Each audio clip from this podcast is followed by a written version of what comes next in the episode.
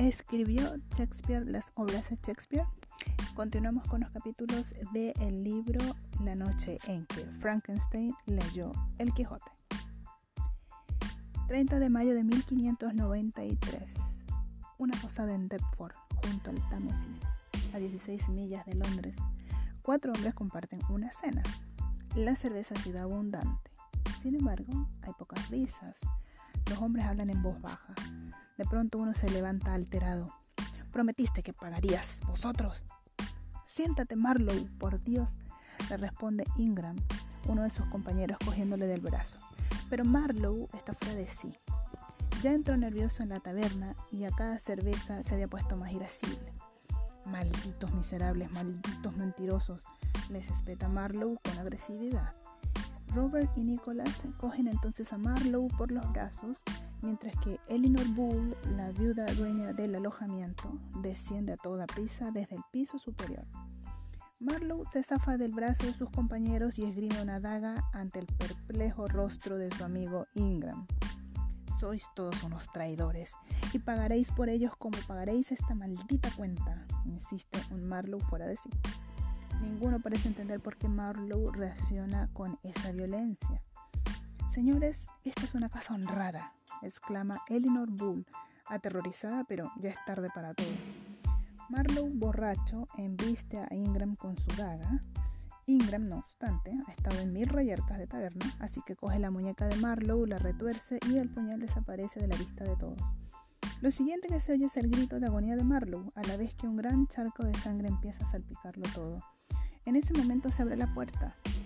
Danbin, el juez de la reina, de paso por Deptford, ha oído los gritos de la lucha y entra en el comedor. En nombre de la reina, ¿qué ocurre? Y todo se detiene. A los pocos minutos, el cuerpo sin vida de Christopher Marlowe, poeta y autor del teatro isabelino, es puesto en una carreta acompañando al cadáver de un recién ahorcado. Elinor Bull y otros testigos están declarando. Ingram es detenido por posible asesinato Danby parte hacia Londres custodiando a Ingram y en adelante un grupo de hombres se conduce con la carreta con los cuerpos sin vida de aquellos miserables. El carromato más despacio, con Robert y Nicholas velando al fallecido, al fallecido Marlowe, cruza Deptford con los dos cadáveres, el de Marlowe y el del ahorcado. Justo a la salida del pueblo, el cuerpo sin vida de Christopher Marlowe abre los ojos y se sienta ¿Qué mierda roja es esta? pregunta. Ni Robert, ni Nicholas, ni el conductor del carro se sorprenden. Sangre de vaca, responde Robert en un susurro. Hemos usado sangre de vaca y sigue tumbado que todavía no hemos dejado el pueblo. Así conseguirás que nos maten a todos, pero esta vez de verdad. Marlowe obedece y aunque regaña dientes, maldiciendo el mal olor de aquella sangre, se recuesta de nuevo en el carro. El cadáver del ahorcado tampoco es que hace muy grato el viaje. En pocos minutos llegan a un muelle. Marlowe se cambia de ropa, sube a una barca que lo conduce a un mercante anclado en medio del río y desaparece de Inglaterra con destino al continente. A todos los efectos, Christopher Marlowe, autor de grandes obras del teatro isabelino como El Doctor Fausto, El Judío de Malta o La Masacre en París, ha muerto. El cuerpo del ahorcado sirve a sus compañeros para entregarlo en lugar del suyo, el supuestamente malogrado escritor ha dejado de existir, al menos en Inglaterra. Sin embargo, la vida de Marlowe sigue en Francia, Italia y otros países como agente secreto al servicio de la corona inglesa. La misma institución que está detrás de su ficticio asesinato para evitar que fuera detenido e interrogado bajo tortura y que sus posibles confesiones comprometieran a altos funcionarios de la corona para los que había estado trabajando durante años. Marlowe desde Europa envía informes con regularidad a Londres, pero también envía algo más. Y es que su vieja pasión, un extraño vicio que le reconcome las entrañas, no le ha abandonado. De noche, cuando no puede dormir por el calor de algunos países del Mediterráneo en los que deambula, o quizá en medio de una perenne insomnio motivado por las preocupaciones, sigue escribiendo. Así nacen Hamlet, Otelo, Julio César, El Mercader de Venecia, Romeo y Julieta, mucho ruido y pocas nueces, El sueño de una noche de verano, Antonio y Cleopatra, Macbeth y tantas otras. Marlowe envía los manuscritos a Inglaterra a su buen amigo Thomas Walsingham, primo de Sir Francis Walsingham, secretario de la reina Isabel. Thomas, admirado por la calidad de las obras, busca un hombre, un joven actor, y le ofrece un pacto. Que sea él el rostro conocido que firma esos nuevos escritos de un Marlowe supuestamente muerto en una reyerta de taberna. Este joven actor de nombre William Shakespeare acepta. No tiene nada que perder todo esto cierto o estamos ante un dislate? La corriente dominante en la historia de la literatura inglesa sigue siendo la de considerar a Shakespeare como el autor de todas las grandes obras isabelinas que habitualmente se le atribuyen. Pero hay quien ha dudado de que Shakespeare, hombre sin formación académica conocida, pudiera escribir semejantes obras maestras. Así Segler en 1895 y Webster en 1923 plantean sus dudas de forma rigurosa en diferentes publicaciones académicas. A esto se une que en 1925 se descubriera el documento sobre la investigación oficial sobre la muerte de Marlowe. Ingram recibió un indulto de la reina, cuatro semanas después de la supuesta muerte de Marlowe, alegando defensa propia.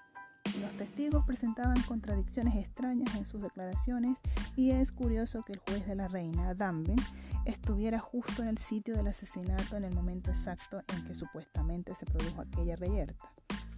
En 1955 Calvin Hoffman y en 1993 eh, Wright continuaron defendiendo con todo tipo de argumentaciones literarias y policiales que Marlowe no murió en esa pelea y que era él y nadie más el auténtico autor de las obras que firmaba el actor Shakespeare. Su argumentación cobra fuerza con el hecho de que un tal Marlowe se paseara por Europa entre, entre 1593, año de su supuesta muerte, y 1627, apareciendo intermitentemente en diferentes ciudades como Padua, Rutland y hasta Valladolid. Tenía Hoffman razón en su teoría y es Marlowe el autor de obras tan memorables de la literatura universal como Hamlet o Romeo y Julieta. Es un hecho que prevalece que hay dudas sobre si Shakespeare fue o no el autor en cuestión de tales obras maestras. Muy recientemente, en octubre del 2011, asistimos al estreno de la película Anonymous, en donde se formula nuevamente la teoría de que Shakespeare no fue el autor de esas obras que normalmente se le, se le reconocen. La película no se postula a favor de Marlowe como el auténtico autor, sino que formula otra hipótesis diferente que no se desvela en este libro para que se pueda ver el largometraje. En todo caso, el autor, eh, el asunto, perdón, el asunto de la muerte de Christopher Marlowe sigue siendo enigmático. De quien sí sabemos cuándo murió con exactitud es Calvin Hoffman. Lo hizo en 1987. Pero tal era la pasión de este investigador del pasado por confirmar que fue Marlowe en efecto quien escribió las obras que firmaba Shakespeare, que el propio Hoffman decidió que el tema no quedaría zanjado con su propia muerte. Para ello dejó un testamento con un premio de varios centenares de miles de libras esterlinas que deben ser entregadas como recompensa al investigador o investigadora que sea capaz de demostrar sin ningún margen de duda que fue Marlowe y no Shakespeare el que escribió las obras más famosas de la literatura inglesa. Observarán que he dicho deben ser entregadas en presente. Y es que la fundación del King's College de Canterbury custodia los deseos y el dinero de Hoffman que sigue esperando. El concurso sigue abierto. Si tienen alguna idea, por favor no lo duden y preséntenla a la fundación del King's College. Por cierto, que el cadáver de Marlowe fue incinerado en menos de 24 horas después de su supuesta muerte. ¿Casualidad o alguien tuvo mucha prisa en que no fuera identificado? Y se nos olvidaba un punto.